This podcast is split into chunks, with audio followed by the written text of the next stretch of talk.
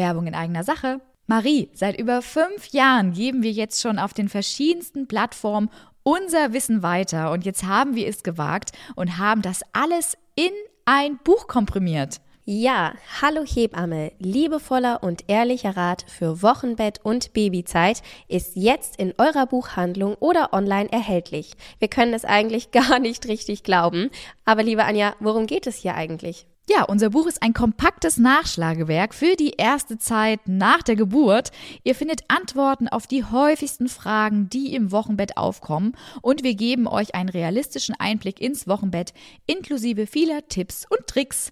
Ganz wie ihr das von uns also gewohnt seid, gibt es keine Tabuthemen. Hämorrhoiden, Inkontinenz, Paarbeziehungen nach der Geburt. Bei uns finden wirklich alle Themen einen Platz und werden ehrlich und frei von jeglichen Ideologien angesprochen. Wir hoffen euch damit ein Stück in dieser besonderen Zeit nach der Geburt begleiten zu können und freuen uns unglaublich, wenn ihr das Buch lest und uns auch somit unterstützt.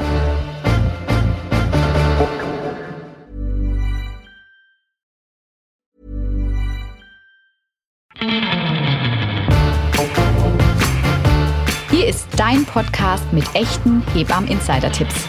Mit Anja und Marie von Hallo Hebamme.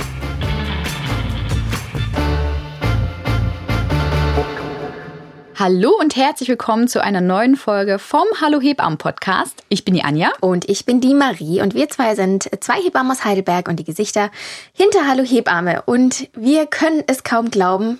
Staffel 3 startet. Wir gehen in die dritte Runde. Wir freuen uns riesig, dass wir wieder hier sitzen dürfen. Wir haben tolle Themen im Petto für euch dabei. Die nächsten zehn Folgen werden der Wahnsinn, oder? Absolut. Und wir haben uns überlegt, wir waren ja doch recht starr die letzten Folgen. Ja, ne? Also die letzten zwei Staffeln, ja, glaube ich. Sogar ja, genau. ne? Staffeln tatsächlich. Und da haben wir uns überlegt, nee, lass uns das doch mal ein bisschen so aufbrechen.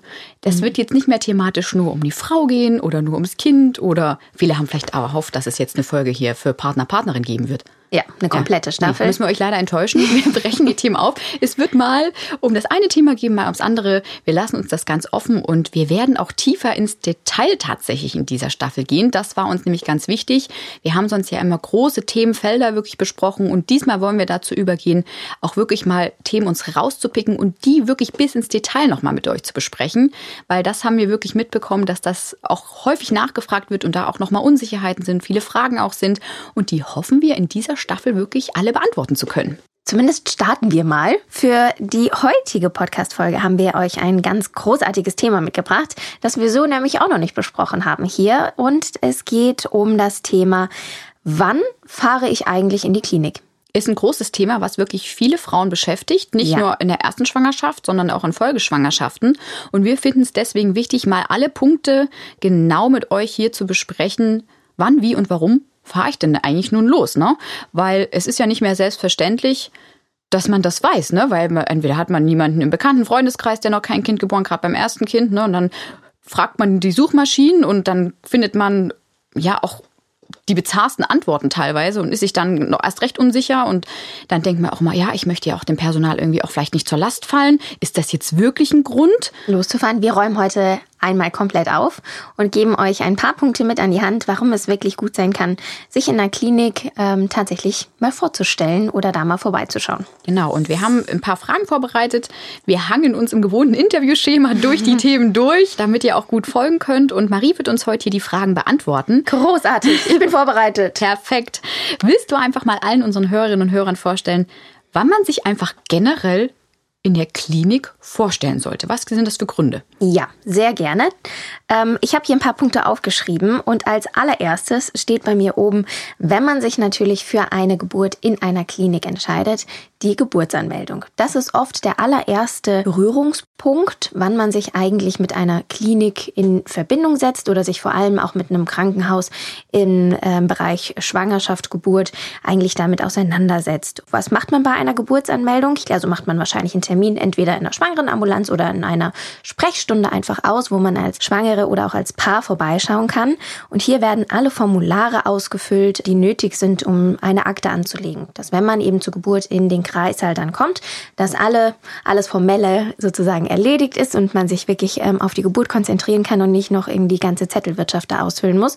Das ist dann tatsächlich dort alles schon erledigt. Es hat auch noch eins, zwei gute Vorteile, nämlich, dass man die Umgebung auch schon mal ein bisschen kennenlernt. Wo sind vielleicht die Parkplätze? Wo geht es rein? Wo befindet sich der Kreissaal? Welches Personal läuft da rum? Vielleicht lernt man ja auch schon eine Arzt, eine Ärztin, eine Hebamme kennen, die man vielleicht auch während der Geburt wieder trifft. Das heißt, man kann sich mit der Umgebung einfach schon mal etwas bekannter machen. Ähm, vor allem, wenn die Informationsabende, die ja von den Kliniken oft angeboten werden, sind die letzten zwei Jahre ja ausgefallen oder haben oft nur online stattgefunden. Das heißt, das ist vielleicht hier auch nochmal ein toller Punkt, wo man ähm, vorbeischauen kann und sich einfach mit dem Ort äh, an sich schon mal ein bisschen vertraut werden kann. Und natürlich kann man auch in diesem Gespräch alle Wünsche, die man für die Geburt hat, äußern. Kannst du vielleicht noch mal kurz so einen Überblick geben, in welcher Schwangerschaftswoche man so idealerweise für so ein Geburtsplanungsgespräch vorbeikommt?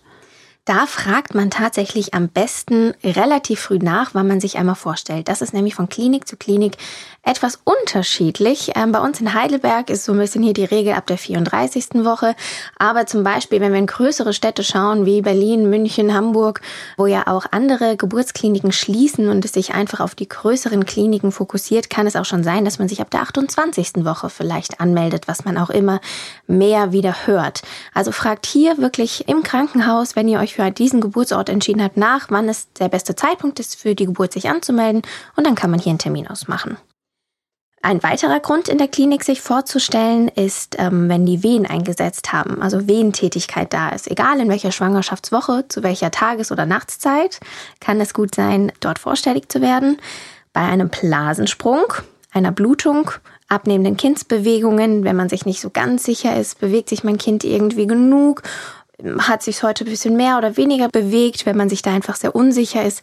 Und ähm, den letzten Punkt, auf den wir später oder auf alle ja eher gesagt auch noch mal ein bisschen genauer eingehen, ist die weibliche Intuition. Das ist tatsächlich was, was in der Schwangerschaft und gerade wenn es ums Thema Geburt geht, ja nicht zu verachten ist. Gar nicht. Auch wenn es ja häufig belächelt wird eigentlich. Total. Aber, ähm, absolut nicht berechtigt. Lass uns noch mal einen Schritt zurückgehen. Ähm, viele Frauen beschäftigt ja in der Schwangerschaft das Thema, ja, wie kann denn nun so eine Geburt äh, losgehen? Kannst du da kurz uns mal eine Definition vielleicht geben? Was ist so ein klassischer Geburtsbeginn per Definition? Wenn wir in die neue Leitlinie ähm, vaginale Geburt am Termin reinschauen, dann beginnt eine Geburt definitionsgemäß mit der Wehentätigkeit, die den Muttermund öffnet. Jedoch möchten wir ja heute, wie eben gerade oben die Punkte auch schon genannt, nochmal auf ein paar andere Punkte eingehen, wie zum Beispiel auch den Blasensprung. Aber definitionsgemäß beginnt die Geburt mit Wehentätigkeit, die den Muttermund öffnen. Genau, und das ist ja jetzt so schön hier definitionsgemäß ja. erzählt, ne? Und dann denke ich so, oh, ja, schön. Ja, aber was, gerade beim ersten Kind, ja, was sind denn nun Wehen? Wie fühlen die sich denn nun an? Und mit welchen Abständen fahre ich denn dann jetzt an meinen gewählten Geburtsort? Das ist, glaube ich, was, was viele verunsichert und wo viele nicht so richtig wissen, hm. Und dann guckt man eben die Suchmaschinen oder äh, liest auch Bücher oder hört sich so um. Und was da tatsächlich häufig noch kursiert, ist dieses, Fahr in die Klinik oder an deinen gewählten Geburtsort, wenn deine Wehen Abstände von fünf Minuten haben. Da sprichst du was an. Das hört und liest man auch immer wieder tatsächlich. Fünf Minuten und dann geht's ab zu deinem gewünschten Geburtsort. Ob es die Klinik ist, das Geburtshaus, vielleicht eine Hausgeburt, da ist es natürlich vielleicht noch mal ein bisschen individuell, wo man sich ja mit den Hebammen auch noch mal ein bisschen anders abspricht. Wenn wir jetzt aber von der Klinik ausgehen, ähm, hört man die fünf Minuten und ab geht's ins Krankenhaus. Aber das wird heute den Frauen, finden wir zwei zumindest, nicht mehr so ganz gerecht. Denn es gibt natürlich Frauen, die ähm, vielleicht sehr nah auch an dem Geburtshaus oder an, eben an der Klinik Klinik auch wohnen, die mit diesen Abständen von fünf Minuten sehr gut zurechtkommen und gerne auch noch zu Hause bleiben möchten, weil sie sich einfach wohlfühlen. Und es gibt Frauen, die vielleicht, wenn auch die Wehen alle zehn Minuten nur kommen, gerne schon professionelle Betreuung wie eine Hebamme an ihrer Seite haben und vielleicht gerne schon etwas früher in die Klinik fahren wollen würden. Und ähm, das ist auch wichtig, uns heute hier zu sagen, dass man da auf sich und den eigenen Körper hören soll. Auch wenn die Wehen alle zehn Minuten sind oder vielleicht schon alle drei Minuten sind, dann kann man für sich selbst entscheiden, okay, wann mache ich mich auf in den Kreissaal, an den Ort, wo ich mein Kind gebären möchte. Und wichtig ist aber hier, glaube ich, auch nochmal zu erwähnen, dass man den Fahrtweg hier auf jeden Fall nochmal mit einrechnet. Du hast es vorhin ja auch schon gesagt, immer mehr Geburtskliniken in Deutschland schließen leider auch. Es ist ja. nicht mehr selbstverständlich, dass in jedem Ort wirklich eine Geburtsklinik im Kreissaal verfügbar ist überhaupt. Und manche, gerade in den ländlichen Regionen, haben inzwischen einen unglaublich langen Fahrtweg vor ja, sich. Die fahren eine Stunde oder anderthalb. Ja. Und die Zeit muss man natürlich auch mit einkalkulieren, wenn die Wehen natürlich dann schon alle zwei Minuten sind und dann hat man wirklich noch einen Fahrtweg vor sich von anderthalb Stunden. Ähm, das wird, glaube ich, unangenehm auf der einen Seite, ne? weil in, in dieser sitzenden Position auch lange zu verharren ähm, als Schwangere mit Wehentätigkeit ist erstens sehr, sehr unangenehm oder wird oft als unangenehm beschrieben und natürlich aber auch für Partner oder Partnerin oder beziehungsweise den Fahrer, die Fahrerin, die natürlich die Schwangere auch äh, zu dem Geburtsort bringt, ist es natürlich auch Stress pur. Ne? Das darf man auch nicht verstehen, weil die natürlich die Situation auch sehr, ja, nicht so gut einschätzen können. Ne? Wann kommt jetzt das Kind, wenn die Wehen wirklich sehr regelmäßig und schon stark kommen? Ähm, wie verhalten sie sich? Und wichtig ist hier auch nochmal zu sagen, fahrt langsam und vorsichtig. Es bringt nichts, hier zu rasen, mit 180 über die Autobahn zu brettern und vielleicht hier noch einen Unfall zu bauen. Da ist wirklich keinem geholfen. Fahrt wirklich gemäß, vorsichtig und langsam, so dass ihr alle gut an dem Ort auch ankommt. Was da vielleicht auch nochmal ein guter Hinweis ist, weil manchmal gerade, wenn man wirklich so einen längeren Anfahrtsweg hat und merkt irgendwie auf der Strecke, oh, oh, jetzt wird's, glaube ich, hier huhuhu. Ob mhm. ich das mhm. noch schaffe, sowohl als Frau, wenn man es bemerkt, als auch äh, Fahrer, Fahrerin äh, merkt, oh nee, also jetzt ist hier irgendwas gerade äh, nicht mehr so entspannt, wie wir das ursprünglich dachten. Als Oder wir da kommt doch sind. jemand schon schneller auf die Welt. Dann äh, haltet bitte am Straßenrand, ja, und äh, verständigt einfach ähm, den Rettungswagen, ja, genau. und dann wird euch geholfen. Da seid ihr auch nicht allein. Die laden dann manchmal sogar eine Hebamme ein, manchmal inzwischen sind die ja auch gut geschult, ne? ähm, wird es dann im Rettungswagen, wird euch dann professionell wirklich geholfen. Also da äh, wichtig, auch in dem sind Moment seid ihr nicht allein. Sind wir beide auch schon äh, oft genug schnell hochgerannt zu den verschiedensten Parkplätzen. Wenn es hieß, der Rettungswagen kommt, das Kind kommt, Adi und ich schießen hoch. Wir hatten mal einen Dienst, erinnerst du dich? Ich erinnere Ey, mich. da sind wir dreimal oder so gerannt. So wirklich auf dem Parkplatz. Wirklich, die Pforte und die Damen an der Pforte haben schon Tränen gelacht, als wir wieder um die Ecke schossen. Ja, wirklich. Und das war zu einer Zeit, wo wirklich, ja, wir schon mit FFP2-Maske unterwegs waren. Boah, und wir konnten nicht wir atmen. brauchten ein Sauerstoffzelt. Das war wirklich, aber was das Interessante jetzt an der Stelle nochmal ist, keiner der Kinder ist dann letztendlich wirklich im Auto geboren. Wir das haben stimmt. es immer noch in den Kreissaal geschafft. Zwar waren die Kinder dann nach fünf bis zehn Minuten alle da. Manchmal sogar nur zwei. aber wir haben es immer noch in die Heiligen Hallen geschafft. Ja, wir haben immer geknobelt von uns. Wer rennt jetzt wieder, du oder ich? Da war wirklich, da also, war Highlife. Da war wirklich, da haben wir unsere äh, Schritte und äh, die. Ich glaube, es war auch wieder Gewitter. Ich glaube, es war, es war, es war Wetterumschwung. Wetterumschwung. Ja. Aber da gehen wir, glaube ich, mit einer anderen Folge noch drauf ja, ja. ob da wirklich was okay, dran ist. Los, zurück zum Thema. Genau. Was mache ich denn jetzt als äh, Schwangere, wenn ich mir unsicher bin, ob es nun Geburtswehen sind oder doch vielleicht nur die Senkwehen. Kannst du dazu vielleicht noch mal was sagen? Ja, kurzer Wrap-up hier vielleicht noch mal. Du hast den Begriff Senkwehen genannt. Und für alle die, die den Begriff vielleicht das erste Mal hören, Senkwehen, was sind denn Senkwehen überhaupt? Senkwehen treten ungefähr ab der 35. Schwangerschaftswoche auf und diese Kontraktionen, die schon auftreten, das bedeutet, dass eben die Gebärmuttermuskulatur sich hier auch schon zusammenzieht, drücken sozusagen den Fetus schon Richtung Becken und Geburtskanal und senken ihn sozusagen ab, dass die Geburt irgendwann wirklich losgehen kann, das Kind in Startpositionen ist. Und ähm, genau, viele Schwangere merken das tatsächlich auch, wenn so ungefähr, ja, ab der 36. Woche ist die Gebärmutter ja am höchsten Stand. Das bedeutet immer tief unter dem Rippenbogen und man merkt es vielleicht, dass man sehr kurzatmig ist. Es kommen andere Beschwerden wie Sodbrennen nochmal dazu. Und diese Beschwerden werden allmählich wieder besser, weil man merkt, okay, der Bauch wird wieder tiefer, das Kind ist irgendwie nochmal ein ganz schönes Stück nach unten gerutscht und man kann wieder besser atmen, man kann vielleicht besser essen, man hat vielleicht weniger Sodbrennen, viele Beschwerden werden weniger. Und diese Senkwehen, die auftreten können, können auch für manche Frauen wirklich schon als sehr schmerzhaft und auch regelmäßig wahrgenommen werden und können auch auftreten. Und hier kommt es oft zur Verwirrung, weil man dann nicht so genau weiß, okay, sind das vielleicht schon Geburtswehen? Sind es jetzt diese Senkwehen, die mein Kind einfach schon Richtung Geburt vorbereiten, eben Richtung Geburtskanal und Becken weiter absenken, weil viele die tatsächlich schon als sehr regelmäßig und schmerzhaft wahrnehmen.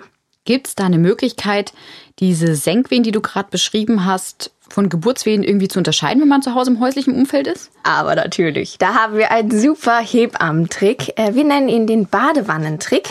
Ähm, füllt dafür einfach eine Badewanne mit körperwarmem Wasser und badet darin ungefähr so 10 bis 15 Minuten. Und in der Regel gehen die Senkwehen weg oder werden einfach tatsächlich schwächer.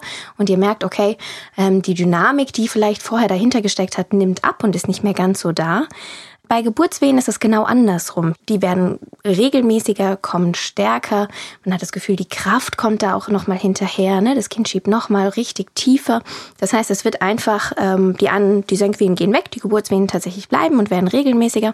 Aber ganz wichtig ist auch hier nochmal zu sagen, wenn ihr euch unsicher seid, vor allem wenn es auch vielleicht vor der 35. Schwangerschaftswoche ist ne, und ihr das Gefühl da auch schon habt, hm, was kann da, ähm, irgendwas stimmt nicht oder die weibliche Intuition spricht hier auch da manchmal für sich und ihr habt ein komisches Gefühl, lasst es auf jeden Fall abklären, egal bei eurem Frauenarzt, bei eurer Hebamme oder auch in der Klinik tatsächlich außerhalb der ähm, Sprechzeiten.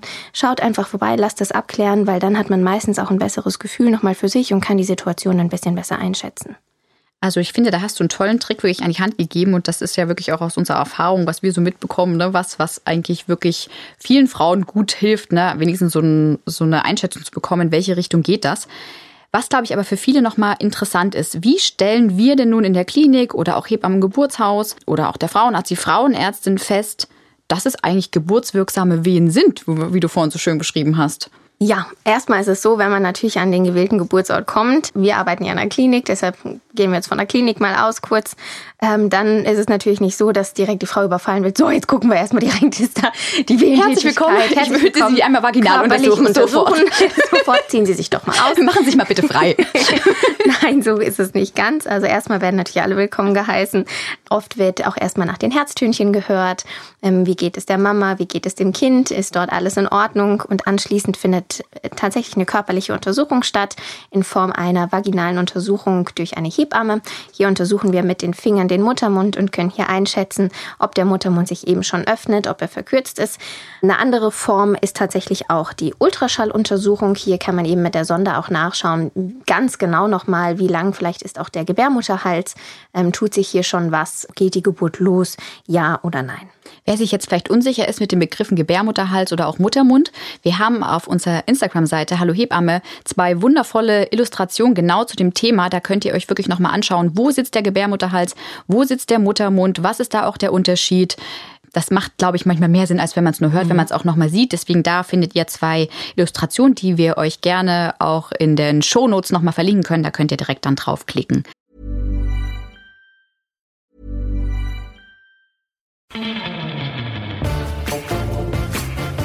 Werbung. Entdecke Mamli, deine digitale Begleiterin durch Schwangerschaft und Mutterschaft.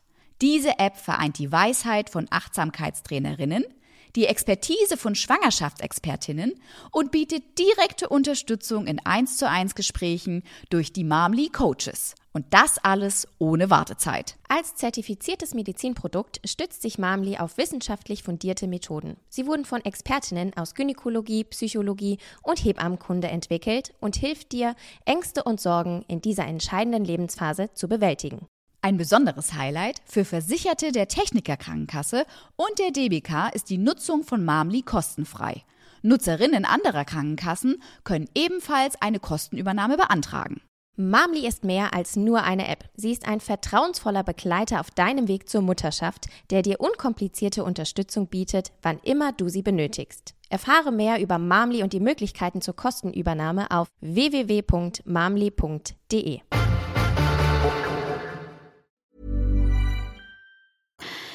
Genau, du hast jetzt wirklich ein paar äh, tolle Punkte angesprochen, was die Wehentätigkeit angeht. Wir hatten aber ja schon auch in der Einleitung gesagt, dass wir auch, obwohl es nicht mehr definitionsgemäß zum Geburtsbeginn gehört, auch noch ein bisschen auf den Blasensprung eingehen wollen, weil wir aus Erfahrung einfach wissen, dass das ein Thema ist, was viele Frauen verunsichert, wo die ja sich einfach auch manchmal nicht sicher sind, wann muss ich da jetzt in die Klinik kommen? Ist das überhaupt ein Blasensprung? Wie erkenne ich den denn? Was hat das da mit auf sich?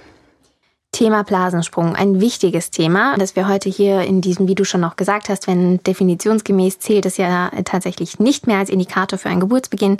Jedoch trotzdem ist es ein wichtiges Thema oder auch ein wichtiger Grund, sich in der Klinik vorzustellen. Okay, dann heißt also jetzt einfach nochmal Klartext, wenn ich einen Blasensprung habe, dann fahre ich sofort unmittelbar, ich lasse alles stehen und liegen und fahre sofort in die Klinik. Schmeiß alles weg, was du hast und renn los. Genau. Ist das so? so? Ja. Nein, nicht ganz. Wenn man einen Blasensprung hat, ist es trotzdem wichtig, sich zeitnah in der Klinik einmal vorzustellen oder sich in die Klinik einfach zu begeben. Oft haben die Frauen Angst, dass es in einem sehr ungünstigen Moment passiert, dass die äh, Blase doch dann springt, wie zum Beispiel beim Einkaufen an der Kasse, dass dann doch auf einmal ein reichliches Bad an Fruchtwasser abgeht und von oben bis unten man einmal nass ist und man in einer riesigen Pfütze steht und dass man oder was man auch immer öfter mal hört oder auch noch liest, wenn man natürlich die Suchmaschinen wieder verwendet ist, wenn man einen Blasensprung hat und man ist zum Beispiel jetzt wirklich einkaufen, lege dich sofort hin und bewege dich nicht mehr. Da hast du absolut recht. Das liest und hört man wirklich noch so oft. Ja. Stimmt das jetzt noch? Stimmt das nicht? Da wollen wir ein bisschen mit aufräumen, denn nicht unbedingt, muss man hier sagen. Gegen Ende der Schwangerschaft ist es ja auch so, dass man engmaschiger zu Vorsorgeuntersuchungen bei der Frauenärztin, beim Frauenarzt oder der Hebamme tatsächlich auch ist. Und hier ist es wichtig, dass man individuell das Thema auch einfach nochmal anspricht. Wie liegt das Kind im Bauch? Ne? Ist es mit dem Köpfchen unten? Ist es mit dem Popo unten? Liegt es vielleicht noch ganz quer im Bauch und man hat sich vielleicht noch nicht so entschieden, welches, äh, ob der Kopf oder der Po führen soll? Also hier ist es wirklich gut, ähm, sich einfach nochmal Rat von der Frauenärztin, dem Frauenarzt ähm, oder auch der Hebamme zu holen, wie das Kind denn aktuell liegt. Und dann muss man sagen, dass laut der S3-Leitlinie der vaginalen Geburt am Termin nach heutigem Stand eine Frau sich nicht mehr sofort in die Waagerechte begeben muss. Wenn der Kopf gut Bezug zum Geburtskanal bereits hat. Kopf gut Bezug zum Geburtskanal. Und das ist doch ganz klar was, wonach man sich richten kann. Finde ich toll. Genau. Die Leitlinie hat wirklich vieles, finde ich, vereinfacht, was das Richtig. angeht. Viele Frauen, du hast das gerade schon beschrieben, ne, stellen sich so den Blasensprung vor, ne, die stehen beim Einkaufen an der Kasse, dann gibt es irgendwie wie so ein Plop, ne? Mhm. Oder vielleicht gefühlt auch so, ein, so einen großen Knall im Bauch und dann steht man in dieser großen Pfütze aus Fruchtwasser. Ja. Kannst du da noch mal wirklich jetzt drauf eingehen, weil das ist ja wirklich eine Sorge, die viele haben. Ja, man kennt es aus den Hollywood-Filmen, ja. wie es äh, wirklich da ist. Ne? Der Bauch, der bewegt sich und wubbert einmal so ja. auf und dann reichlich Fruchtwasser schießt raus. Man hat wirklich das Gefühl, äh, man trägt eigentlich einen ganzen Swimmingpool in sich, so viel wie in den Filmen ja auch immer gezeigt hat, wie sich äh, hier entleert. Und hier wollen wir euch wirklich sagen, das entspricht oft nicht der Realität. Natürlich kann es auch vorkommen, dass die Fruchtblase platzt und es einfach reichlich Fruchtwasser abgeht. Das wollen wir hier gar nicht mindern. Da gibt es auch viele Frauen, die das so empfinden. Aber es gibt auch den Fall, dass nur kleine Mengen Fruchtwasser abgehen, wenn zum Beispiel ein Blasensprung aufgetreten ist. Und das merkt man dann vielleicht, wenn plötzlich die Unterhose komisch nass ist, wo man denkt, hm, eigentlich, ich war erst auf Toilette, warum ist jetzt die Unterhose nass? Ne? Dann wechselt man die und dann merkt man kurze Zeit später, dass das wieder der Fall ist. Und da sollte man ein bisschen stutzig werden und ähm, das tatsächlich dann vielleicht auch mal abklären lassen, ob ein Blasensprung hier vorliegen könnte. Weil das ist, glaube ich, noch ein wichtiger Hinweis, den wir an der Stelle euch mitgeben wollen. Wenn ihr einen Blasensprung hattet, dann liegt euer Kind nicht sofort im Trocknen, weil das könnte man ja mhm. assoziieren. Ne? Große Pfütze ja. Wasser, wie man es im Film gesehen hat. Kein dann, Wasser mehr da. Genau, kein Wasser mehr da. So könnte man sich das vorstellen. Aber da ist für euch wichtig zu wissen, das Fruchtwasser wird kontinuierlich nachproduziert. Das heißt, je nachdem, wie sich euer Kind dann auch bewegt, kann dann mal mehr oder auch weniger Fruchtwasser abfließen, wenn ihr einfach einen Blasensprung hattet. Genau. Was mache ich nun als Frau, wenn ich mir unsicher bin, ob ich jetzt einen Blasensprung habe oder eben nicht? Wenn man sich unsicher ist, dann sollte man dies auf jeden Fall abklären lassen bei dem Facharzt der Fachärztin oder tatsächlich auch der Hebamme oder aber auch außerhalb der Sprechzeiten auf jeden Fall in der Klinik. Bevor man sich auf den Weg macht, ist hier nochmal ein ganz guter Tipp, egal zu welchem Ort, dass man sich eine Vorlage in die Unterhose einlegt, weil das kann hier tatsächlich zur Diagnostik ähm, für das geburtshilfliche Personal sehr hilfreich sein, weil man hier schon ähm, sich das einmal anschauen kann, ist es vielleicht Fruchtwasser oder auch nicht. Das heißt, das ist ein wichtiger Punkt, diese Vorlage, weil ja. Blickdiagnose genau. für uns als Und tatsächlich auch Personal, Geruch. Geruch, genau. Mhm. Und wie können wir, auch wenn wir uns dann, manchmal sind ja auch wir uns unsicher als geburtsfähiges ja.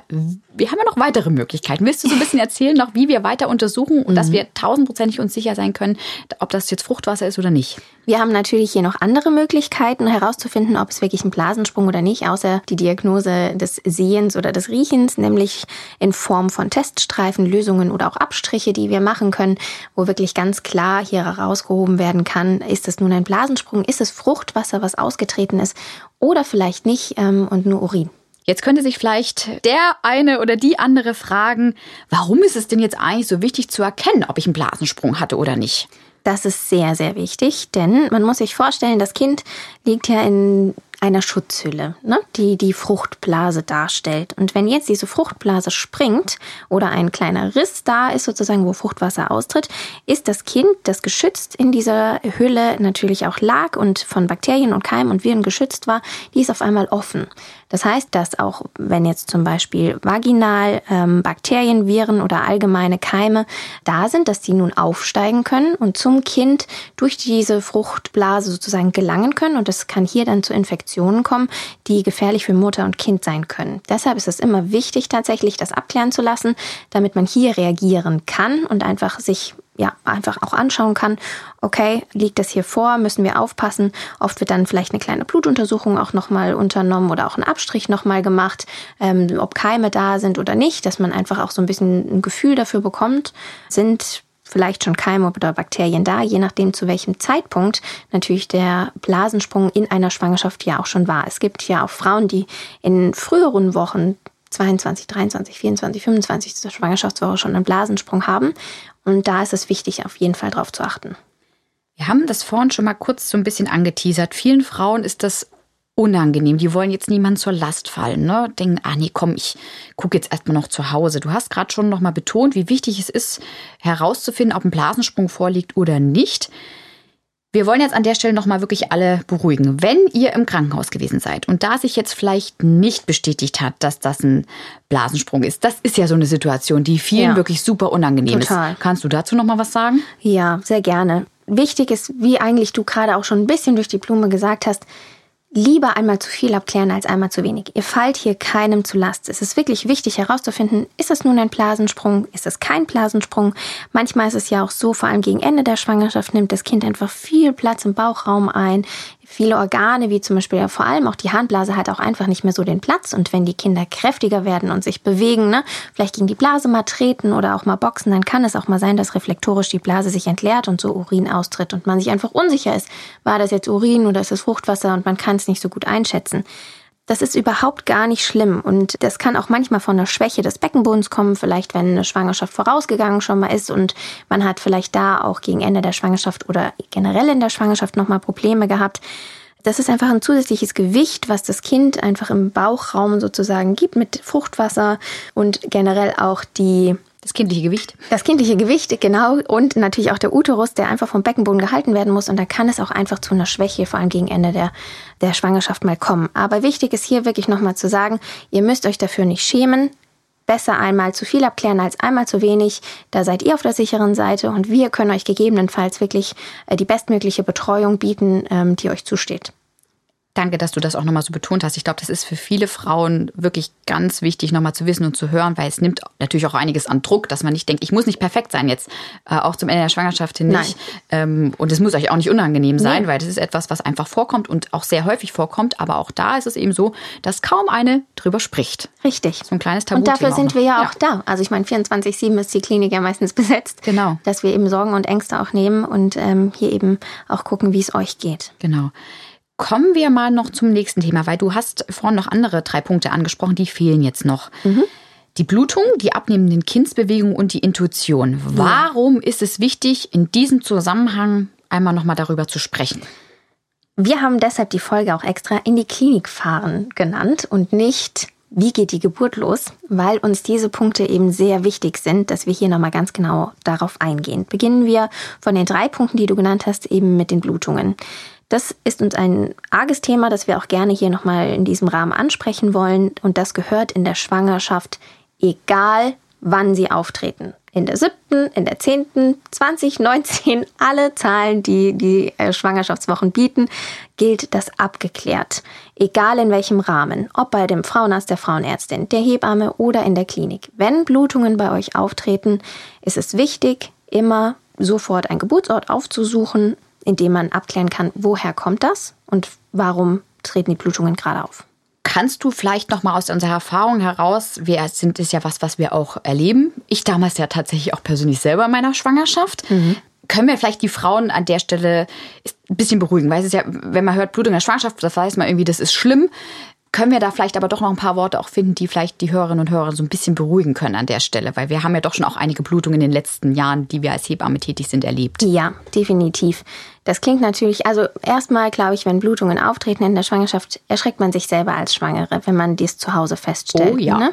Also man sieht es und denkt, also erstens ist es eine Signalfarbe, es ist rot und man denkt, okay, da ist was, was auf keinen Fall gerade eigentlich da sein soll. In den meisten Fällen ist es eben deshalb wichtig, dass es direkt abklären lässt, dass wir einfach nur schauen, woher kommt das und was ist die Ursache dahinter. Aber oft, wenn ihr euch dann zum Beispiel in einer Klinik vorstellt, dann können wir das gut herausfinden, woran es vielleicht gerade liegt und können euch dann zu diesem Zeitpunkt einfach sehr gut helfen und können direkt aufklären und euch sagen, okay, das und das ist gerade passiert. Manchmal zum Beispiel treten auch Blutungen nach Geschlechtsverkehr auf. Also wenn man gerade einen Geschlechtsverkehr hatte, dann kommt es eben zu einer kleinen Kontaktblutung. So kann das zum Beispiel sein. Dann kann es auch mal ein Grund sein. Dann können wir direkt den Wind aus den Segeln nehmen und sagen, okay, das könnte ein Grund sein, warum es gerade ist, aber dir und deinem Baby geht es gut. Danach gucken wir natürlich als allererstes. Wenn etwas Ernsteres vorliegt, seid ihr natürlich dann auch direkt in professionellen Händen und wir können hier euch direkt helfen. Das muss erstmal gar nichts Schlimmes sein, aber wichtig ist eben, dass man einmal nachschauen lässt, woher kommt es. Ich glaube, nochmal zusammenfassend kann man wirklich sagen, Blutung ernst nehmen, immer Richtig. zu jedem Zeitpunkt in der mhm. Schwangerschaft. Aber die gute Nachricht ist, in den meisten Fällen können wir den Frauen und auch den Kindern gute, gute schnelle Hilfe leisten. Ja. Was, glaube ich, noch interessant ist äh, für viele ist, ist das Vorgehen, wenn ich eine Blutung in der Schwangerschaft habe, immer gleich oder gibt es da irgendwas, was man noch wissen sollte, was man beachten sollte? Einen wichtigen Hinweis haben wir hier tatsächlich noch. Wenn die Blutung, die auftritt, periodenstark oder vielleicht sogar etwas stärker sein sollte, dann wäre es gut, wenn ihr den Rettungsdienst alarmiert und euch sozusagen mit dem Rettungsdienst einmal direkt auf dem Weg sozusagen in eine Klinik begebt. Wichtig hier kann auch sein, dass ihr vielleicht eine Vorlage auch nochmal einlegt, wie bei einem Blasensprung, denn dann kann das geburtshilfliche Personal vor Ort direkt die Situation ein bisschen besser beurteilen. Ist das jetzt ein bisschen stärker geworden, vielleicht die Blutung ein bisschen weniger stärker und dann können wir die Situation direkt ein bisschen besser einschätzen.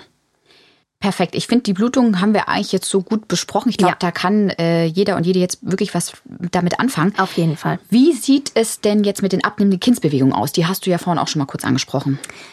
Ah, genau, abnehmende Kindsbewegungen, auch ein großes Thema. Wenn man das auch googelt, sollte man am besten nicht tun. Obwohl das ja immer Don't sowas Google ist. mit der Kugel. ja, ne, genau. Aber wenn man ja oft sagt, tu sowas nicht, dann macht man es ja gerade, ne, weil es mhm. einen ja dann ja, so ein bisschen interessiert. Deshalb sollte man so eigentlich nicht sagen. Aber eigentlich sollte man das nicht googeln. Erstmal muss man sagen, ist es natürlich nichts Ungewöhnliches. Je größer ein Kind im Bauch wird, desto weniger Platz ist dann natürlich auch da. Desto weniger Platz haben sie sich auch zu bewegen und zu tun und zu machen und zu tun. Jedoch ist es wichtig, trotzdem das Verhaltensmuster des Kindes, man kennt es ja als Frau, ne? man trägt es relativ lange in sich, man weiß, wann sind vielleicht die Zeiten, wo die Kinder sich mehr bewegen oder mehr Ruhezeiten da sind, wann spürt man sie mehr oder weniger. Und wenn man jetzt auf einmal auf der Couch sitzt und denkt, hm, ich habe es irgendwie heute noch so gar nicht gespürt, irgendwie ist es vielleicht ruhiger geworden oder so hyperaktiv, man hat vielleicht auch ein komisches Gefühl oder die Verhaltensmuster ändern sich, dann kann es doch mal ähm, ein guter Grund sein, sich einfach das mal abklären zu lassen und mal nachschauen zu lassen, wie geht es dem Kind eigentlich im Bauch. Was da tatsächlich auch nochmal das Interessante ist, viele Frauen, das erleben wir ja auch eigentlich tagtäglich, berichten dann, also mein Kind hat sich heute wirklich den ganzen Tag nicht bewegt und jetzt komme ich hier bei Ihnen zur Tür herein und, und auf einmal ist Action. Und das ist wunderbar, wenn das so ja. ist, weil dann seid ihr in dem Moment beruhigt, wir sind es aber auch, weil mhm dann ist ja wirklich alles in Ordnung. Dann guckt man noch einmal drüber, kontrolliert nochmal die Herztöne, macht auch nochmal einen Ultraschall, checkt alle Parameter und dann wunderbar sagt man auf Wiedersehen bis zum nächsten Mal. Aber ihr seid beruhigt, wir sind beruhigt. Deswegen, das ist kein Grund, auch sich da wieder Sorgen zu machen. Oh Mist, jetzt war ich da hier einmal da. Lasst es sicherheitshalber einmal zu viel, als einmal zu wenig abklären. Das auch an der Stelle nochmal wichtig zu betonen. Genau. Die weibliche Intuition ja. Das ist wirklich was, worauf ich jetzt äh, zum Schluss dieser Podcast-Folge gerne nochmal drauf eingehen wollen würde, Marie. Mhm. Warum ist uns das so wichtig? Die weibliche Intuition haben wir, glaube ich, auch öfter jetzt hier in dem Podcast schon angesprochen, ist nicht zu unterschätzen. Oft hat man als Frau ja auch keinen Grund, keine Wehentätigkeit, kein Flüssigkeitsabgang, das heißt kein Blasenschwung, keine Blutung. Man hat nichts Greifbares, ne? Auch vielleicht Kindsbewegungen sind ganz normal da, aber der Körper und das Gefühl sagt einem, stopp, hier stimmt was nicht. Ich weiß nicht warum, ich kann es gerade gar nicht beschreiben, weil ich gerade nichts Greifbares habe von den Dingen, die wir vielleicht vorhin auch jetzt alle schon durchgesprochen haben. Aber dann hört auf dieses Bauchgefühl, hört auf eure weibliche Intuition und lasst es abklären. Fahrt zu eurem Frauenarzt, eurem Frauenärztin sagt, ich habe irgendwie das Gefühl, irgendwas stimmt nicht. Könnten wir vielleicht noch mal kurz nachschauen, nach dem Kind noch mal gucken. Irgendwie habe ich ein komisches Gefühl in mir und dann versucht es nicht zu ignorieren, versucht es erst noch mal vielleicht zu lokalisieren, was könnte es vielleicht sein? Hattet ihr einen stressigen Tag? Liegt es vielleicht an euch? Ist irgendwas vorgefallen in eurer Umgebung, was euch vielleicht erschüttert hat? Aber wenn das auch nicht der Fall sein sollte und ihr merkt, nein, es hat mit dem Kind zu tun, ihr wisst es, lasst es abklären. Manche Dinge kann man einfach nicht beschreiben, nicht festhalten in der Geburtshilfe oder auch generell in unserem Bereich, in dem wir arbeiten, ist diese weibliche Intuition und das, was man spürt, oft sehr, sehr genau und auch der richtige Weg, auf dem wir tatsächlich auch in der Klinik oft hören. Für euch an dieser Stelle nochmal interessant, tatsächlich haben wir Hebammen das auch. Also Marie hat es gerade schon angesprochen, in der Geburtshilfe ist die Intuition ein ganz wichtiges Thema, ein ganz wichtiger Parameter. Und ich weiß nicht, wie es dir geht, Marie, aber bei mir, ich habe das schon ein paar Situationen gehabt, wirklich in, auch im Kreis, aber auch in meiner Betreuung im Wochenbett oder auch in der Schwangerschaft, wo ich dachte, oh nee, hier, also irgendwie, ich habe zwar eigentlich nichts Greifbares, aber nee, also, mh, hm, ja, manchmal ne? hat man einfach ein Gefühl, das einen leitet. Und ähm, das gibt es in der Schwangerschaft auch. Ja. Und bei den Schwangeren. Und wer weiß es eigentlich besser als die Frau, Absolut. die das Kind im Bauch trägt? Ähm, Absolut. Ähm, sie kennt es seit neun Monaten also vielleicht ein bisschen eher, acht, sieben, acht Monaten, je nachdem, wann dieses Gefühl auch eben auftritt. Und sie weiß ganz genau, was vielleicht ihr Körper auch, wie sich ihr Körper anfühlt. Ne? Das kann man natürlich von außen immer schwer greifen, wenn das beschrieben wird. Aber oft, wie du schon sagst, steckt da doch ein bisschen was dahinter. Und dann ist man froh, dass man es einmal abgeklärt hat. Und selbst wenn es nur ist, dass man sich selbst wieder beruhigt hat und weiß, okay, ja, mir geht's gut, dem Kind geht es aktuell gut und oft lässt dieses Gefühl dann auch irgendwie nochmal nach und man weiß, okay, es ist alles irgendwie in Ordnung. Ich glaube, da haben wir wirklich allen Hörerinnen und Hörern ein paar wertvolle Informationen und vor allen Dingen auch wieder Tipps und Tricks an die Hand geben können. Wenn euch diese Podcast-Folge gefallen hat, dann würden wir uns sehr darüber freuen, wenn ihr unseren Podcast auf eurer Plattform abonniert, wenn ihr uns vielleicht auch einen Kommentar da lasst, wenn ihr unseren Podcast bewertet. Und ja, dann freuen wir uns, wenn wir in zwei Wochen mit der nächsten Folge hier wieder für euch da sind. Freuen wir uns sehr. Äh, schön, dass wir das Thema hier aufgegriffen haben und ich glaube, mit der weiblichen Intuition war es auch ein gutes Ende, was wir gefunden haben. Ich auch. Und ich hatte meinen Satz gar nicht beendet. Tatsächlich, meistens stimmte es bei mir. Wie war es bei dir, Marie? Ja, bei mir stimmt das auch. So ist es manchmal. Ja, also oft das Gefühl, ja, leitet einen dann doch oft richtig. Absolut. Super. Bis in zwei Wochen. Wir freuen uns auf euch. Eure Anja und Marie.